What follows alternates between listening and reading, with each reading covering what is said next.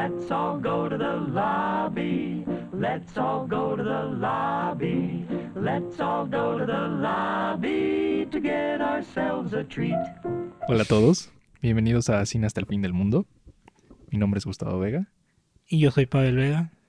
Hoy, eh, Pavel, vamos a hablar sobre el número 10 de nuestra encuesta. Ya llegamos al número 10. Ya llegamos al número 10, ya este episodio cierra nuestro top 10 de Yes. películas.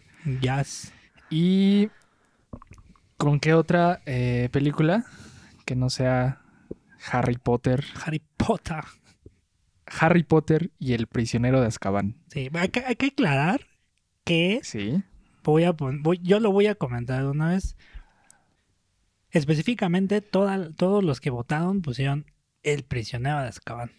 O sea, sí, a diferencia de otras películas que mencionamos, otras trilogías. A diferencia de, de otras franquicias que salieron en, en la encuesta, la gente sí decía, mi favorita es el es El prisionero de prisionero de Azkaban. Por ahí salieron algunos votos perdidos para las otras películas, de las siete, ocho películas que son. 12 y- o las que vayan a terminar siendo después de contar Animales Fantásticos, pero Sí. esa es otra historia.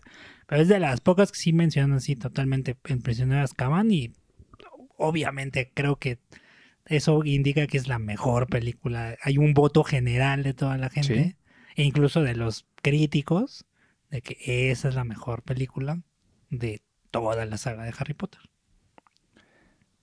¿Y qué tal a ti? ¿Es tu favorita? Sí, La mía también. sí, o sea, sinceramente, incluso en una eh, charla que tuvimos con unos amigos, o sea, todos mencionaron que, que esta era su película favorita, o incluso pues de, de la, de la saga, o simplemente eh, entró incluso en, eh, fueron de los que mencionaron, oh, sí, yo mencioné que Harry Potter es mi favorita, ¿no? Quiero dejar algo muy claro antes de que empecemos este podcast. No somos fans de Harry Potter como somos fans de otras cosas. Sí, sí, sí. Es decir, estoy casi seguro de que vamos a terminar molestando a muchos fans de Harry Potter por cómo hablamos, porque yo acabo de hablar con, con- con fans de Harry Potter. Son muy agradables en general. No, no, no, son Pero, chidos, pero, ¿no? pero, pero eh, algo que me encanta es que conocen muy bien su fandom. Ah, claro. O sea, Y, no es un si- fandom, y es un fandom más abierto Sí. en relación a los Warsis, a los Trekkies, a los de los señores del Señor de los Sí, Anillos y, y, todo y- eso. y sabes qué, Te- digo esto porque eh, no le he visto, o sea, no, no las había visto en mucho tiempo y solo las he visto como una vez o dos veces, sí, y en el cine, ya sabes, porque es como obligado ir a ver esas películas. Sí. Eh, hace poquito eh, empecé a verlas otra vez y no entendía muchas cosas y los fans te responden como, la mayoría te responden como muy amablemente, ah, no, mira, esto es por esto y... eh, sh- Washa Washa se, se- se- casa con tal y es hijo del mago tal y, Ajá, y esa línea de los magos se extiende hasta no sé cuándo, ¿no? y las reliquias de la muerte. Y mira, fíjate cómo dejaron la pista Sí. de que tal va a ser la... Que también, o sea, el, el es, consen- el ¿no? consenso de muchos es, sí, obviamente le falta muchísimo de lo que tienen los libros. Sí, sí, sí. Y como ya lo habíamos dicho antes, eh, una, una adaptación no pretende ser igual que el libro, Sí. sino es un, un- un acercamiento propio desde el cine a eh, algo que está basado en una novela, en, un- en una novela gráfica, etcétera. Eso me gustó mucho. Sí, y ahorita que la volví a ver, Y aún así es de las que más se apegan. O sea, sí se cambian Sí. muchas cosas. Digo, eh, sí, creo que también aparte hay que poner en contexto que muchos hemos leído al menos un libro. Dos libros. yo he leído creo que dos y eso Medio ma- más o sí, menos, ¿no? sí. No, yo, pero yo sí leí seis libros. O sea, nada más no leí el último. Ajá. O sea, el, el de... Sí, el último, el último. El último eso no lo leí. Pero todos los otros sí los leí. Ajá. Y lo, lo, lo he leído y digo, ay, no, esta sí es. O sea, sí se parece bastante. Sí hay muchos cambios, obviamente, como todas las películas de la saga, pero este, aún así se siente bien. Y hasta incluso esta J.K. Rowling pues, le dio permiso a don Alfonso Cuarón. Hay que mencionar, vamos a ir poniendo las piezas en el rompecabezas. La dije, el, el otro gran cineasta Sí. del momento de México, don Alfonso es- Cuarón. es raro porque hasta ese momento su filmografía no tenía nada como Harry Potter. La princesita. Pero realmente no era nada de la escala de Harry Potter. Era No. como, era casi casi como, como ahorita podría poner de ejemplo a Ryan Coogler o a Taika Waititi. Sí, que venían sí. de hacer algo como cosas pequeñas, Sí, este, como Taika Waititi, como, como Fruitvale Station de Ryan Coogler. Sí. y saltan y hacen Thor Ragnarok y Black Panther. Y explotan. Y esta me parece que fue como de los primeros casos en los que un director no tan popular y no tan grande saltó a hacer algo comercial y de ahí, bueno, pues Sí, sí, todo es sí. historia. Sí, sí, sí, exactamente. O sea, eh, Cuarón ya tenía sus credenciales. O sea, ya había llamado la atención por eh, La Princesita o este tema de Grandes Esperanzas. Que, Con Gwyneth Paltrow. Ajá, con Sí. Gwyneth Paltrow, tu, tu crush de los Mi 90s. crush de los noventas, claro. Que lo chistoso es que Cuarón este, simplemente pues no, no era fan de los libros. De hecho, Guillermo, agradezcale a todos a Guillermo del Todo, porque Guillermo del Todo fue el que le dijo, no, no seas payaso. Sí. Lee los libros y hazle, y, o sea, aviéntate el proyecto. Y yo creo que incluso en una también le dijo, no la, no la riegues, chavo, porque ese es un, Colin Carr es una cara de presentación todavía más fuerte que esas dos películas. Porque Grandes Esperanzas, él siempre ha comentado que es como esas películas, en esas, en esas eh, tabla, esas eh, mesas redondas que hacen en The Hollywood Reporter antes de cada Sí. ceremonia de premios.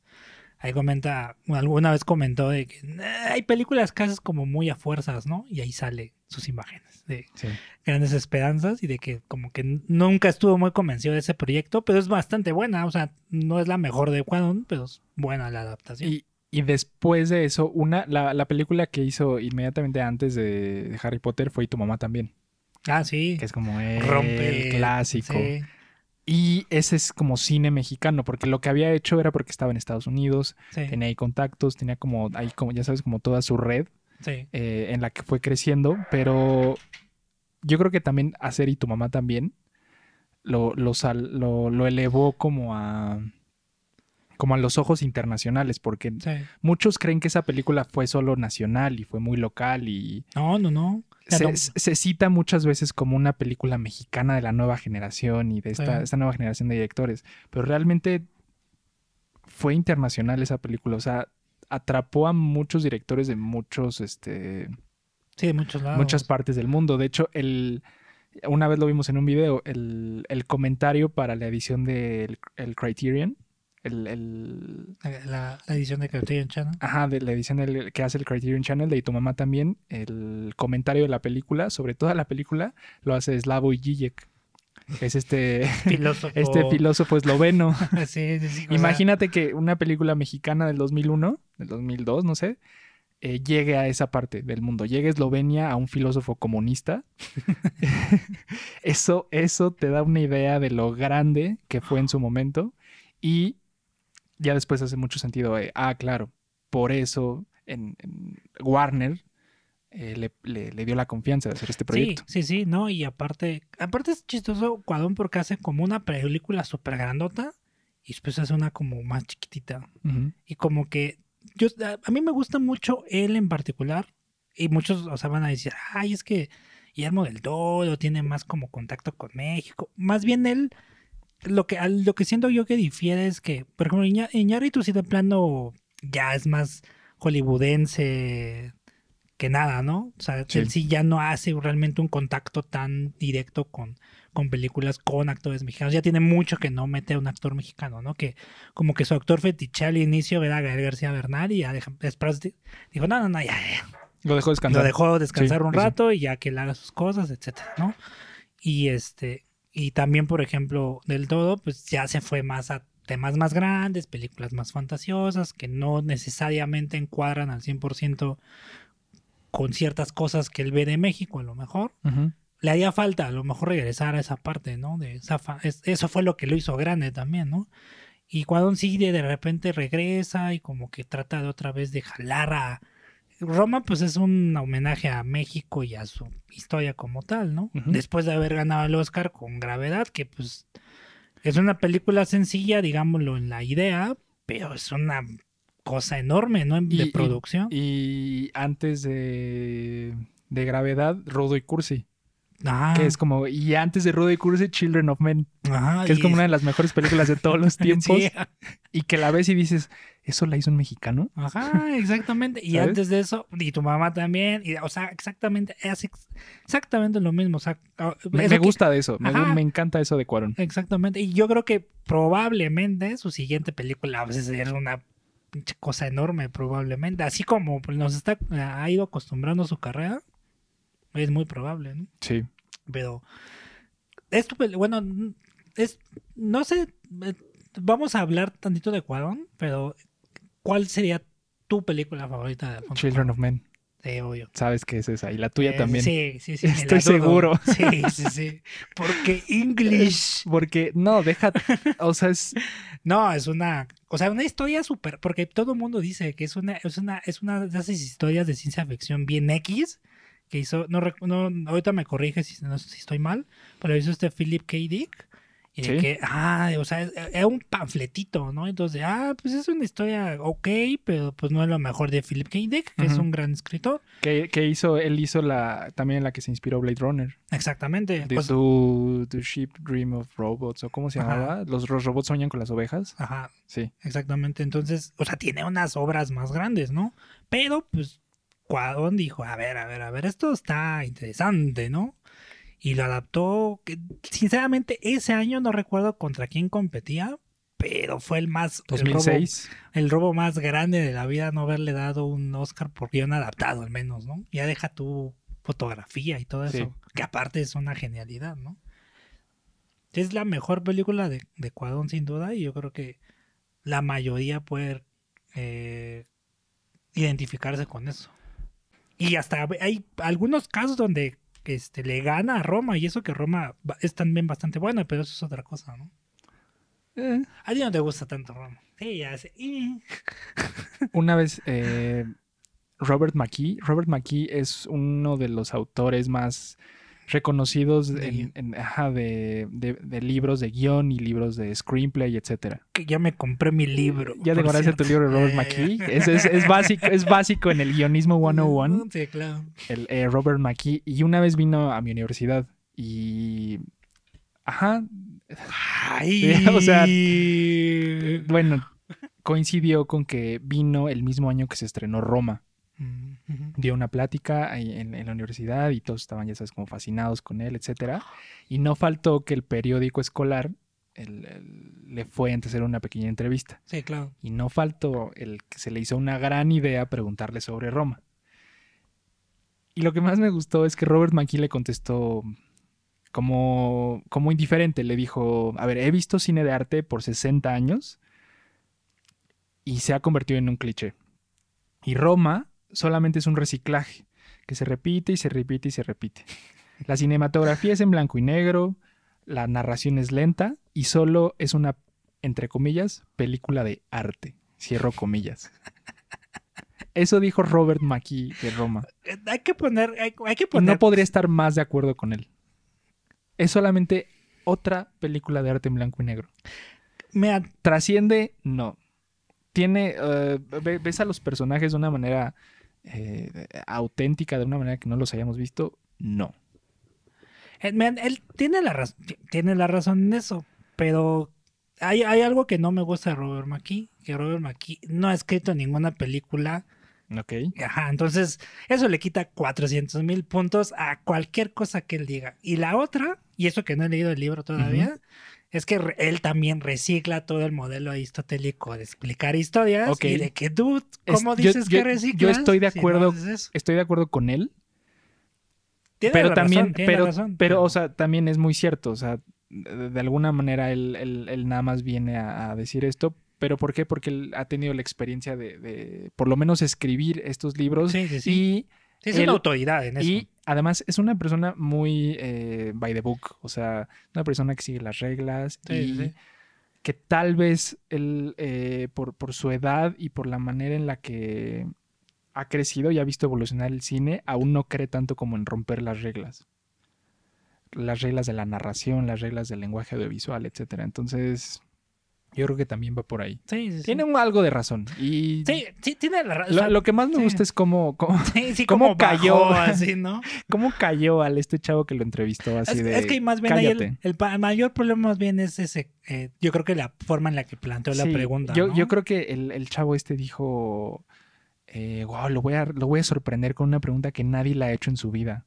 ¿Qué, te- aprovechando que está Ajá, en ¿qué, México, qué ¿no? opinas sobre Roma? Que es la película más grande de México ahorita, ¿no? Y ahí lo bajó. Y ahí le dijo, a ver, o sea, sí está bien Roma, pero hay mil cosas iguales a Roma. Sí, sí, sí. sí. Eso tiene la razón. Mira, eso sí tiene la razón. Y sí estuvo bien, cabrón, cómo Sí. le cayó todo esto. Nada más el problema es ese, le quita muchos puntos a mi parecer. El hecho de que. Y sé que es muy bueno, o sea, como di- dices tú, o sea, en mis búsquedas de libros de guion, o sea, es el primer. Es me, el apare- primero. me aparece él y Sid Field. O sea, y Ujú. ya después todos los demás que quieras, ¿no? Entonces güey, pues es una eminencia, ¿no? Ya poniéndote a investigar y si ustedes se quieren poner a investigar así, googleen el Robert McKee y van a salir dos, tres libros, ¿no? Sí. Y muchos, muchos alumnos suyos han hecho muy buenos guiones. Entonces eso le da muchas tablas, pero unas por otras, ¿no? Unas por otras. Aún así, coincidimos al final. Sí. Children of Men es la mejor película de, de, de Alfonso de Cuarón. Cuarón. Y eh, saltando al, al tema principal, también Harry Potter es, y el prisionero de Azkaban es muy, muy, muy buena. Eh, ¿Sabes qué? Tremendamente buena. Es tremendamente buena porque se siente esa transición. eh, Es como un coming of age, Ándale. Exacto. es lo que de iba a Harry decir, sí. Potter, ¿no? O sea, se sienten en el tono, en la forma, Sí. en, en- en los diálogos, en ciertas acciones de los tres, o sea, de lo Sí. que es Hermione y, y Hermione, Ron y, y Harry. Eh, esto ya se está moviendo como hacia otro lado, ¿no? Es, es justo lo que te iba a decir. Yo creo que es la primera parte del Coming of Age. Que culmina en, el, en la siguiente, que es el Cáliz de Fuego. Que para mí, para ser es la segunda mejor de Harry Potter. Ajá, y, y- y justo eh, ya hablamos de una Coming of Age, que fue eh, 10 cosas que odio sobre ti. Y hablamos sobre cómo este género de películas hacen o cuentan una transición de una época de una persona hacia otra. Por lo general, de la preparatoria a la universidad, de, de ser adolescente a ser adulto, de ser niño a ser adulto, estas cosas. Y esto es lo que pasa básicamente en, en- en- en esta película. Aquí hay, much- hay- hay, eh, podemos identificar muchos temas a lo largo, pero si lo podemos resumir de la manera más básica, esta es una eh, franquicia de películas con, con ocho partes. Sí. En, en las cuales van contando la historia de un pequeño mago que está destinado a pelear con su enemigo mortal. Y eh, El prisionero de Azkaban es la tercera parte de estas ocho películas. O sea, nos- ni siquiera llegamos a la mitad del conflicto todavía. Ni siquiera llegamos. En, en la, en esta tercera parte, ni siquiera hemos conocido al villano principal sí, de, todavía no. de la, de las películas. Todavía están. En, en- en esta película todavía nos están introduciendo al universo de Harry Potter, a los personajes, a todos, a todas las, las, las capacidades que tienen como magos. Y todas las oportunidades que tienen en el mundo mágico de aprender las Sí, sí, sí. clases, de conocer a distintas criaturas, de enterarse de los peligros que existen allá afuera. Y esta película continúa eso, como ese, ese, ese, tra- esa transición a, ok, ya te dijimos qué hay, ya te dijimos a dónde no ir, ya sabes cuáles son los peligros. Depende de ti, qué haces ahora, ¿no? Y Sí. es cuando ya se introducen más al mundo real, que es, bueno, existe Azkaban, y Azkaban es un lugar donde qui- quieres ir. Sí. Y está este señor, Sirius Black. Sirius Black, que igual y es tu familiar. Don, don- don Gary Oldman. Gary Oldman, o sea, increíble, ¿no? Increíble. Lo, lo chistoso es que muchas de estas películas donde luego de repente alabamos muchos a, a Gary Oldman, este, sale como 20 minutos, Sí, 15 Un minutos, pero la rompe durísimo, ¿no? Y gritando casi siempre, y como histérico. Mientras más histérico grite, más Sí. es mejor su, su Claro. actuación, ¿no? Como en Churchill, ¿no? Bueno, sí. Y yo creo que eh, también como, como director, Cuarón se enfrentó a un reto de, a ver, o sea, ya, ya pasó la 1 y la 2. Fueron un hitazo así tremendo. Todos están esperando esa tercera parte. Sí. ¿Qué hacemos? tenía el libro como guía, obviamente. O Sí, sea, sí, él no tuvo que hacer... eh, la adaptación la hizo Warner Brothers, o sea que a él nada más le pasaron el guion para dirigirla. exactamente. Pero, eh, ¿cómo le doy continuidad a las dos películas anteriores sin perder como la, la magia o la, la huella característica que han tenido? Y creo que lo hizo muy bien. Sí. Creo que eh, desde eh, locaciones, desde la manera en la que dirigió a estos actores, que hay que decir, en esta tercera película todavía no eran muy buenos actores. No, o sea, lo, lo chistoso es que... eh, La digo, verdad, Sí, no, eh, creo que la que mejor empezó a desenvolverse fue Emma Watson. Emma Watson. ¿Mm? Daniel Radcliffe como que se mantuvo siempre como en el nivel que tenía que hacerlo, ¿no? Realmente nunca destacó en toda la saga. Como que se metió en el papel y lo hizo bien, ¿no? Pero este, creo que Emma Watson aquí es donde ya empieza a pintar de que eh, sí tiene tablas, ¿no? O Sí, sea, y, y- y digo, también lo digo porque digo, Rupert Green, la bronca es que creo que el peor es Rupert Grint, o sea, eh, de- él hasta esta película todavía servía mucho como el, el comic relief, el ¿no? comic relief, el que soltaba los punchlines, el que cerraba los chistes, Sí, el, sí. el- Las situaciones incómodas Ajá, el con que, el, que, Hermione. el que tiene sus pesadillas y todo es como miedoso, Ajá. ñoño, ya sabes. Sí, sí. Y aún así no es muy bueno, pero eh, tienes actuaciones como las de Gary Oldman, tienes a, a Alan Rickman, que es como actor de la compañía de teatro de Londres. O sea, por que es favor, ¿no? Buenísimo. Tienes a, a Dumbledore, que siempre se me olvida el nombre, es, es Michael Gambon.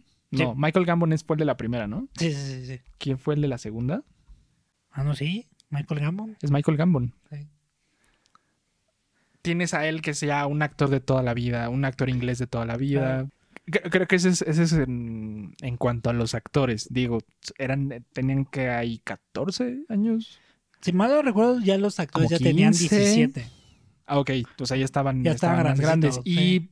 Y ahí Por- representan a alguien de 14 más o menos. Mira, son al- algo que siempre, eh, no, no, bueno, no siempre, algo que me ha llamado la atención es que estos actores no son actores eh, que hayan tenido que luchar como, como otro tipo de actores. Por ejemplo, no, ellos no tuvieron que esperar 10 años para tener su rol así protagónico, sino que los escogieron en un casting, les dieron clases de actuación, practicaron con ellos y desde ahí fueron sacando todo, pero realmente no tenían nada de experiencia y Sí, eso sí. se ve en la manera en la que en la que actúan, pero al mismo tiempo si ves una de estas películas no la ves por las actuaciones, No, la ves por la historia, por la historia. ¿no? Sí, por, por, por todo lo Por que las se desenvuelve, todo lo que va pasando, ¿no?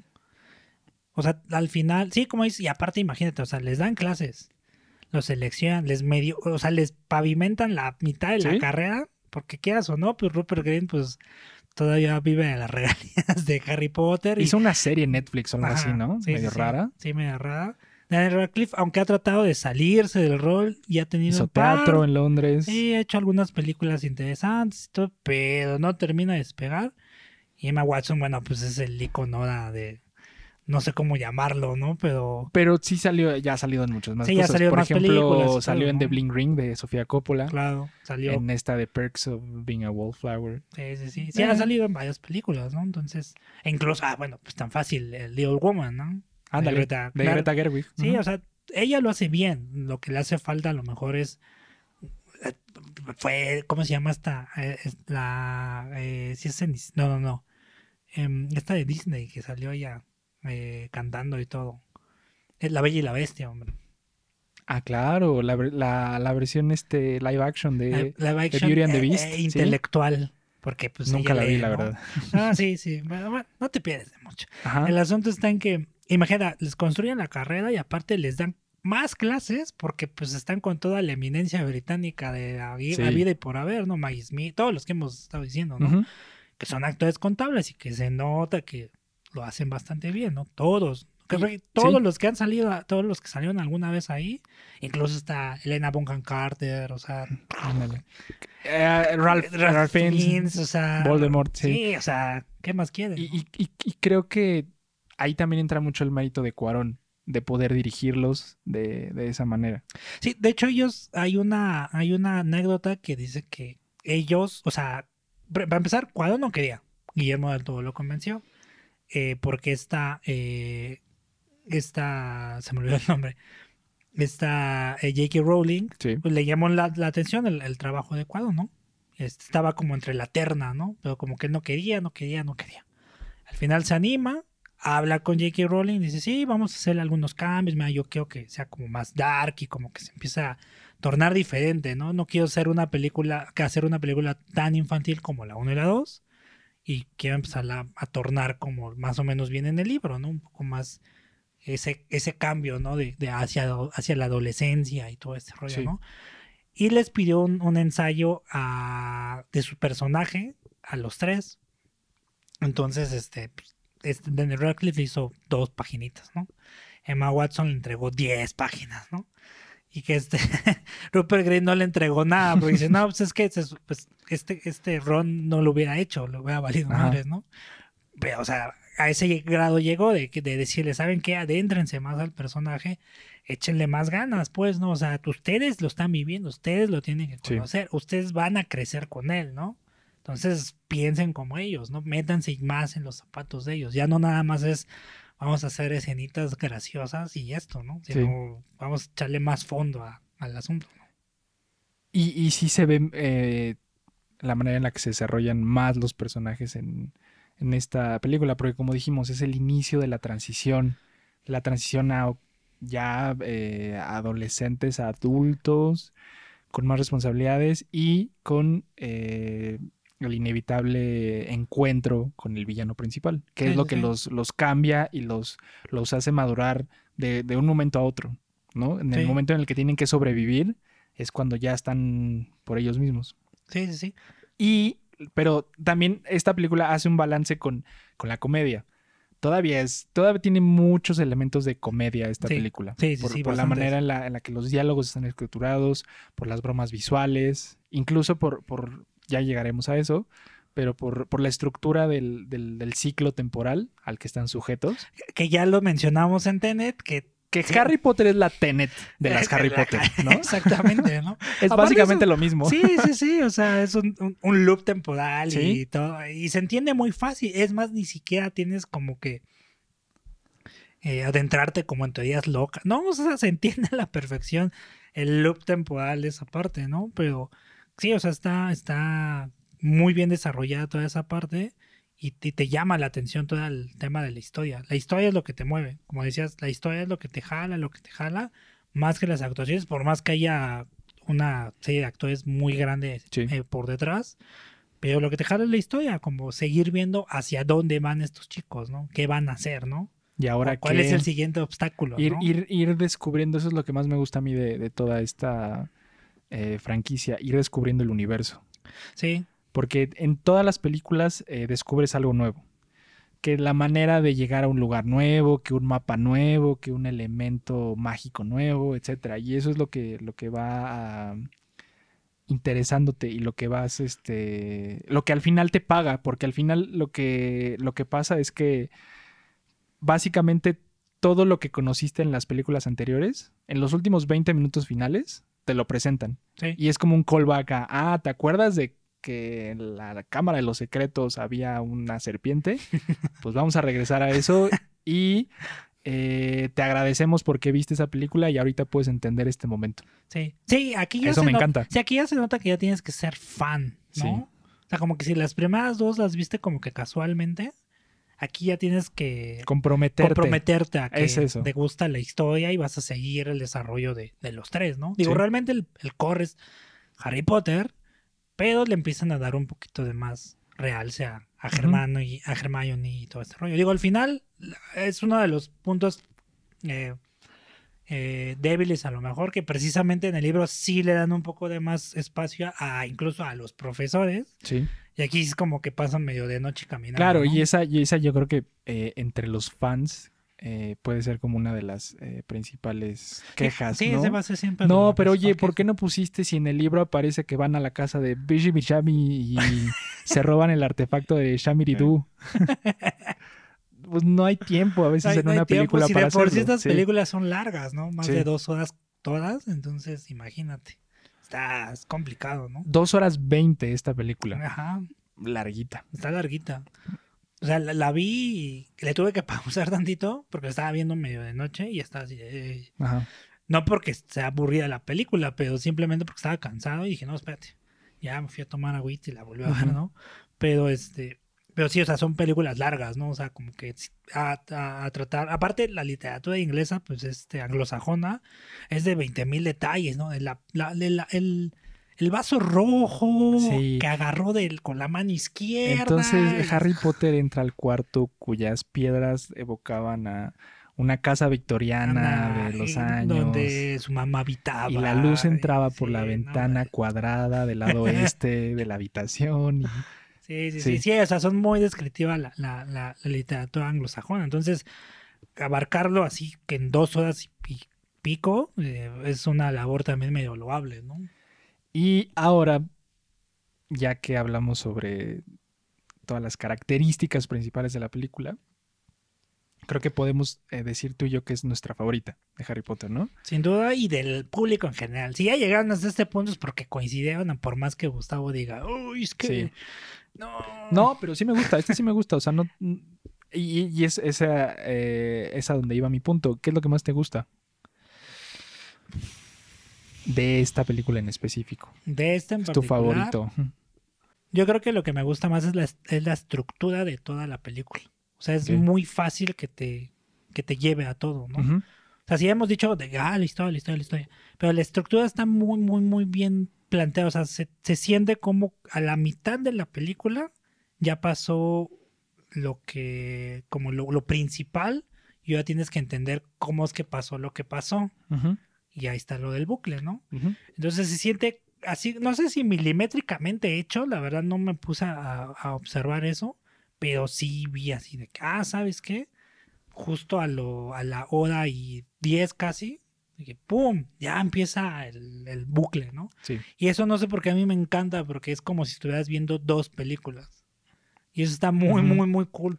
Porque dos cosas suceden en el mismo espacio. Ajá. ajá. Es, es ese, ese tipo de línea temporal. Sí, sí, sí. Eso me encanta a mí mucho. O sea, la estructura que está partida como en dos películas, que se vuelven una, eso a mí me gusta mucho. Y lo otro, este, yo creo que así, sin, sin mayor eh, problema, eh, Gary Oldman. O sea, Gary Oldman no, no exactamente es la mejor actuación de su vida, y este, pero presenta muy bien como al el background del personaje, ¿no? De, ah, ¿sabes qué? Soy, soy como tu tío, por decirlo así mira, no soy malo, sí soy bueno. En cuestión de minutos, ¿no? De, ah, ¿sabes qué? Soy como que tu familiar, como decías, ¿no? Y lo hace, lo hace bastante bien. Todo el, todo el cast en sí lo soporta muy bien a los chicos, ¿no? Y les empieza a dar como más Un empuje, empujón. ¿no? Un empujón, ¿no? Y una última, yo creo que sería que, como bien decías, expande muy bien el universo. O sea, te, ha- te hace que si, si de plano la 1 y la 2 si te hicieran infantiles y medio. Es el tono, por decirlo de esa forma. El tono me encanta porque si vienen infantiles las otras, aquí se siente precisamente ese cambio. Ni siquiera es de que, como dices tú, te- mm, hay mucha, mucho humor visual, de que la, la- la tía que se infló y que se fue volando.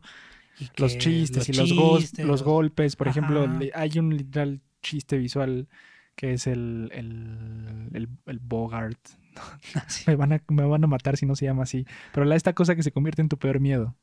Ah, sí, Que sale, que sale como del, del armario. Que ese Sí. literalmente es un, es un gag visual de, Sí. de, de ver con, con el encanto, el, el Y- y- ridículo. Y Alan Rickman vestido de tía. Ajá, sí. Sí, o sea, eh, pero al final son muy, muy escuetos, no salen todo el tiempo. Realmente la historia y todo el tono es, es un poco más lúgubre, pues el hecho de los, este, de los dementores. los dementores, ¿no?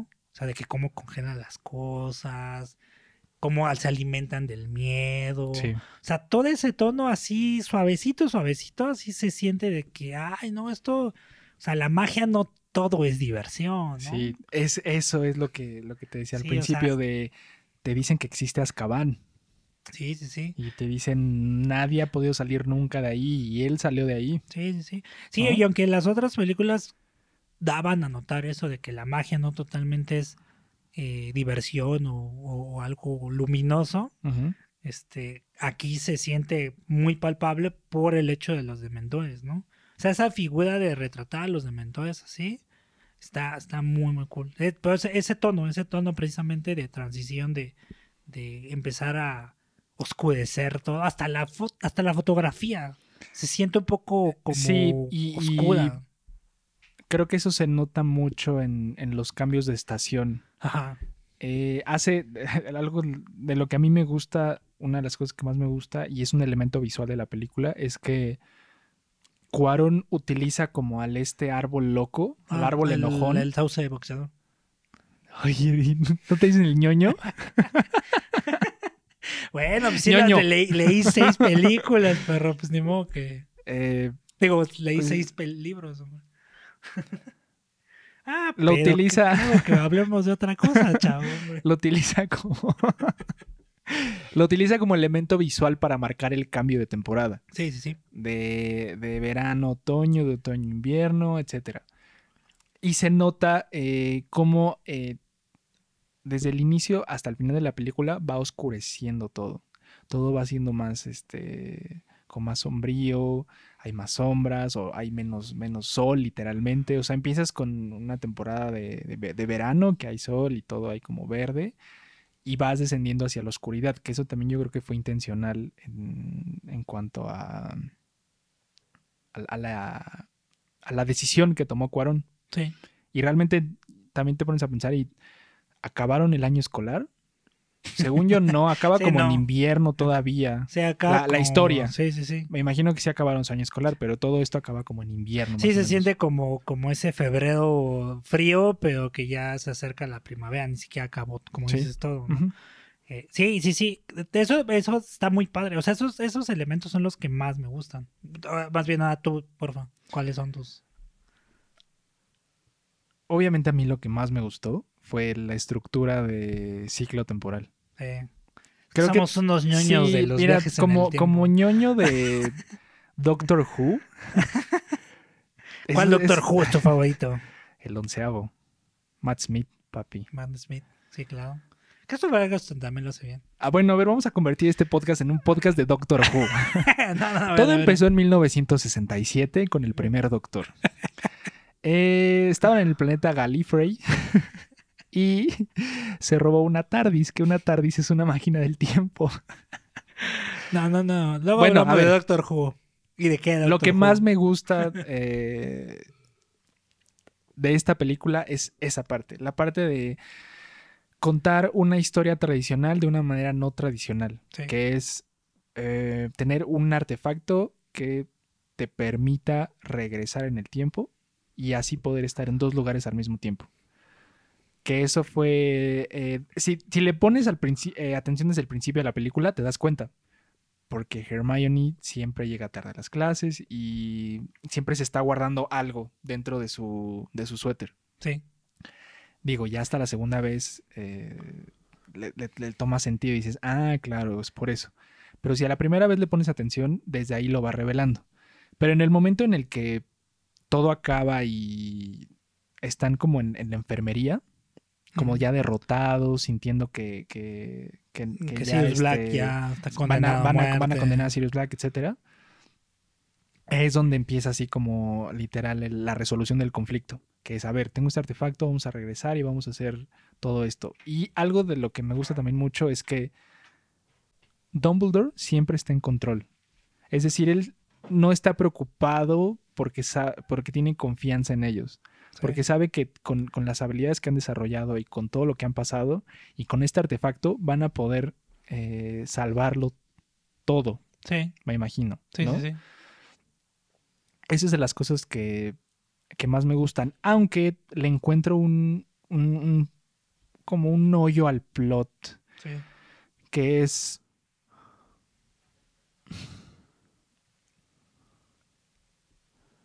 Me van a matar también por esto, pero. ¿Qué pasa si quitamos el prisionero de Azkaban de la filmografía? ¿Afectaría en algo el resultado final? Es decir, en, el punto de esta película es conocer que Sirius Black es el padrino de Harry Potter. Y al mismo tiempo eh, se descubre a Peter Pettigrew, que resulta eh, O sea, ayudar a Voldemort, a reencarnar, pero me imagino que se puede utilizar a alguien más que Peter Pettigrew para que pueda reencarnar Voldemort. Y a Sirius Black lo matan en la 6, ¿no? O en la, en la 5. cinco. en la- Entonces, ¿qué tiene de... ¿Qué, qué- qué elemento nos dio esta película? Porque ya en, en películas eh, posteriores no utilizan el artefacto del, del tiempo. Sí, no. No, no, no. Sí, esto es un. Entonces ahí sí. también como que eso es lo, lo- lo- lo que le encuentro. Pero, a ver, ¿qué me gustó? Me gustó eso. eh, me encantaron los dementores. Ah, sí. Sí.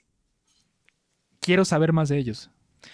O sea, leería los libros por saber más de ellos. Sí, en los libros viene más Porque alguien me dijo que era como el ejército de los magos. Sí. Que era como todo un ejército. Era como, como literal la armada que, literal llegaba como a- en los momentos difíciles.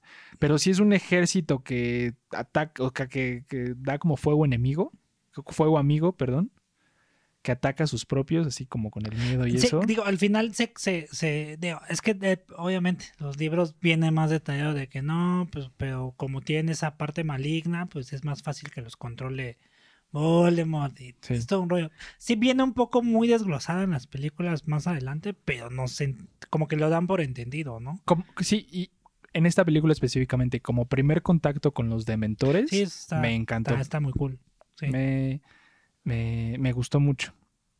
Bueno, que ahorita que comentas eso de, de los dementores, o sea, sí la imagen es, o sea, lo construyó muy bien, muy, muy, muy bien. Que también algo que me gusta, o sea, ahorita más bien ya hablando de lo que comentabas de los del plot hole y todo, eh, también lo que no me gusta tanto es, eh, y te lo dije hace unos momentos, es esos, eso, se siente de repente como vacío el hecho de que eh, tienen historias como interesantes, ¿no? Por ejemplo, eh, Lupin. Era una historia muy interesante, ¿no? Como trágica incluso. Y eh, pues sí, es el maestro que se convierte en lobo y pues chido, ¿no? Y ya. Sí, me hubiera gustado que Me hubiera gustado conocer ver un más poco de ese personaje. Sí, incluso en los libros precisamente viene más detallado de no, si le sufre y está todo golpeado y esto. Y no, hay como que, ah, ok, pues, pues Sí. sí, es el maestro lobo y ya, ¿no?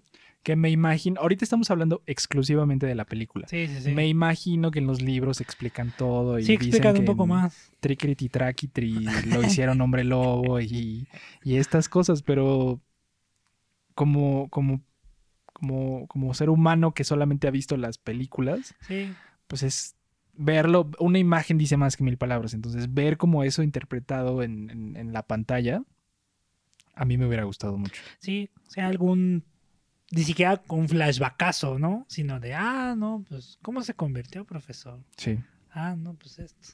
Sí, como que no le dan ese, ese, ese background que debería de tener todos esos personajes de apoyo, ¿no? Incluso a Snape le hacen como que injusticia todo el rato hasta pues, ya más adelante, ¿no? Eh, igual a los profesores, a las criaturas, Sí. o sea, como muchas de esas situaciones. Sí, deja tú de que libro, ¿no? Pero que obviamente no pueden adaptar los 400 mil páginas a una, a una, a una película. Pero este, pero sí hace fal sí hizo falta esa parte, ¿no? Como que cortó unos pedazos ahí eh, el equipo de Warner y de, mira, Sí. paquete aquí esto. Tú hazte cuenta, ya. sí. Entonces eso no me gusta mucho, ¿no? La otra cosa es este, sí, o sea, Rupert Green de repente llegó un momento donde, híjole. Como que no lo aguantas. Sí, me, me desespera mucho, ¿no? Mucho, mucho, mucho. Y, Y- yo creo que no es el personaje, es el actor. Yo creo que, Sí, que- yo creo que eh, me acuerdo que el, el- el que leí fue el 1 y el 2. Sí, fue el 1 y el 2. No recuerdo que sea así en, en los libros. Digo, sí tiene como, como todas esas características que tiene el personaje en las películas, pero ya representado por ese actor en específico, llega a unos momentos en el que te cansa mucho Sí, y, y- y no, no crees que aporte mucho a, a la escena o, o al sentimiento que se quiere provocar. sí. Pero al final es lo que tenía Cuarón. O sea, no podía irse con, Sí, no con otro actor, no sí, podía no, escoger no. su cast, nada, era, era lo que tenía ya. Sí, eh, al final él sacó oro de, de, Sí. de lo que tenía ahí a la mano, ¿no? Pero sí, o sea, Rupert Green cansa, está se siente ahí medio, uy, como medio suelto esa parte del background de los personajes.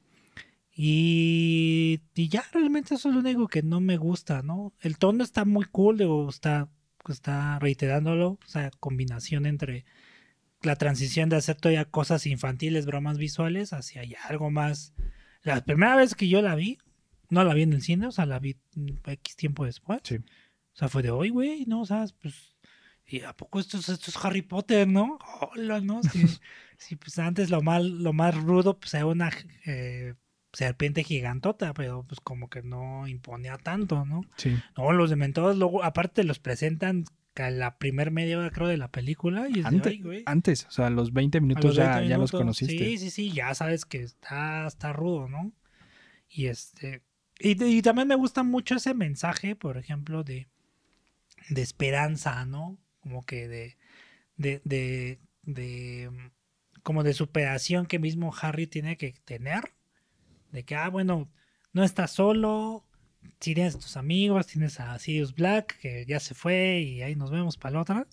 Pero pues tú tienes que sacar adelante, tienes que salir adelante por ti mismo, ¿no? Por eso cuando haces su, esta cosa, el ex, espectro patronum, Ujú. este, ah, no, sí lo hace súper cool y bien fuerte, todo ese rollo, ¿no? Sí. Eso está, eso, es- eso está interesante porque ya si lo ves en un mensaje puesto para niños, está muy bien hecho. O sea, qué bueno que demuestra que la fortaleza es de los mismos, que incluso como dices tú, ¿no? Los mismos tres personajes son los que resuelven las situaciones, ¿no? Sí. No son los adultos, son los niños, ¿no? O los adolescentes o los jóvenes conforme van creciendo, ¿no? Sí.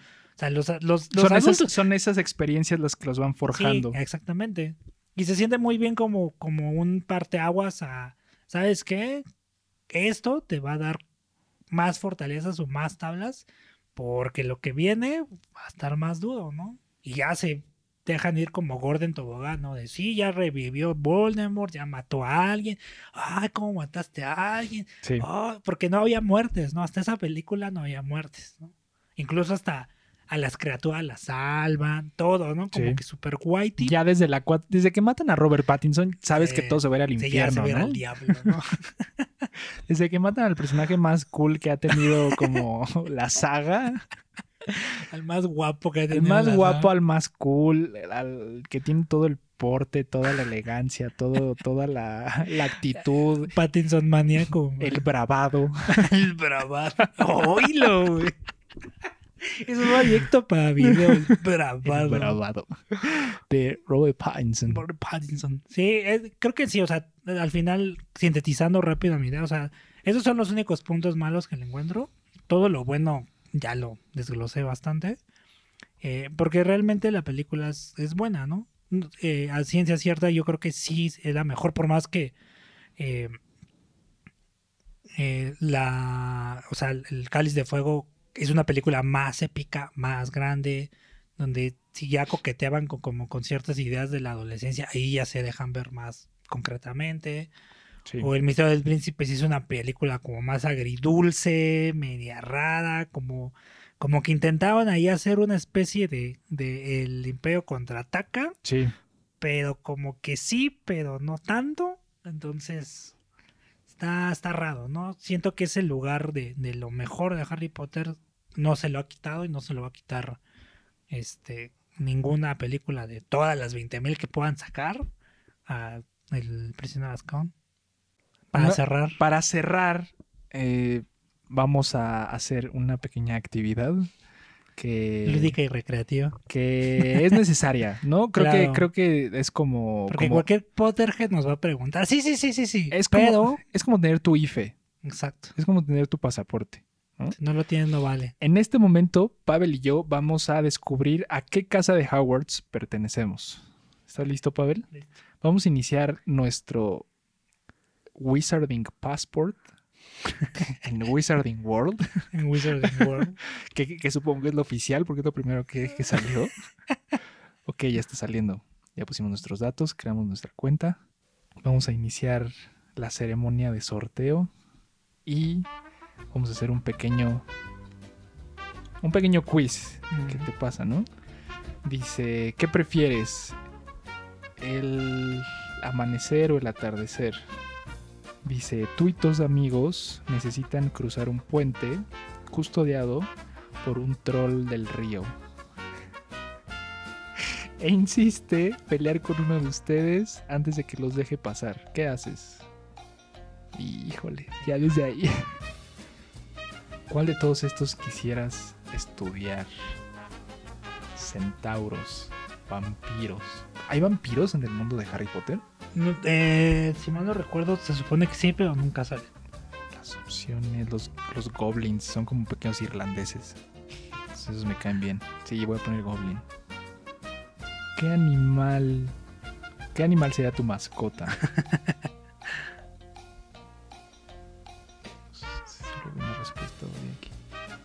O sea, hay muchos tipos de búhos. sí, hombre.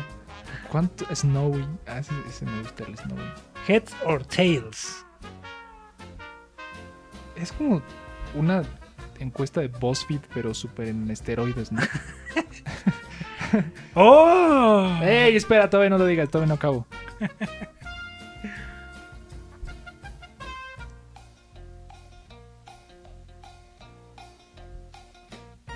Aunque no estoy muy de acuerdo, pero.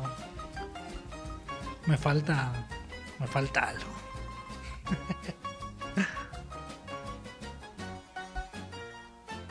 Ok, Pavel, ¿estás listo? Listo. ¿Qué onda con mi resultado? Maldito nerd. ¿Qué eres tú? Gryffindor. ¿Tú eres Gryffindor? Sí. Eso es lo cool, ¿no? Sí, se supone que sí Yo soy cool. Ravenclaw. Son los nerdos. ¿Soy nerd? Sí. Bueno, no me puedo quejar. No te puedes quejar, hombre. ¿Quién era, Ra- ¿Qué era Robert Pattinson? Era Hufflepuff. Ah, yo quería hacer lo que tenía Robert Pattinson. Hubiera respondido con... un Potterhead ahorita que nos, nos responda que era- Ok, quién era Robert Pattinson. haciendo el test de a qué casa pertenecemos. Pavel, tú eres, Gryffindor. yo soy Ravenclaw, no sé qué significa eso, solo sé que no es Robert Pattinson. ah, mira, aquí dice Luna Lovegood. No, sí es cierto, no. Es Robert Pattinson. Está bien. Eh, porto con orgullo mi insignia de Ravenclaw en la vida. Yo soy más Harry Potteriano que nunca. Y aunque no sean relevantes para nada, No, realmente no. eh, me cae bien Luna. Luna Sí. es de esos personajes que me caía muy bien y quería que se quedara con Neville, ah, sí, pero me explicaron que no se queda con Neville, que se queda como con, con otra persona. Sí, no, no, no. Ah, está bien. Eh, Es Ravenclaw, X. bueno, orgullo Ravenclaw. Pavel, orgullo Gryffindor. eh, terminamos nuestro, nuestro top 10 de películas más 10. votadas. Aquí quedamos con el top 10, pero como decíamos, vienen cosas interesantes para las próximas 10. ¿Sí? Este, por ahí vienen unos invitados. Nuestro siguiente episodio es un episodio especial. Exacto. Eh, con particularmente un, un- un- un director y una película que, que nos gusta Yep. eh, mucho. Y eso ya se aleja completamente de, no- de nuestra encuesta, pero es el que Es el capítulo especial. es el capítulo Es- siguiente. es, es, es la, es la All Boy. Bueno, es el director. Es como mi Chanwook Park, es el director favorito de Gustavo. Así es. Quien, ¿Quién- quién? quien me conozca adivinador. ya sabe quién es. Sí, sí, sí. Si nos siguen en Instagram, Ya, sabe, saben ya quién saben es. quién es. Ya, Y si ya no, hay síganos, algunos easter arroba- eggs por ahí. a- arroba cines delfín, por favor. Si me siguen en mi Twitter también van a saber quién es. si, me si seguían en Facebook, también van a saber También van a saber quién es. Sí, sí, sí. O si han hablado conmigo alguna vez, van a saber quién quién es. chingados. Pero bueno, entonces, hasta el siguiente capítulo. Yo soy Gustavo Vega Yo soy Pavel Vega. y hasta luego. Let's all go to the lobby to get ourselves a treat.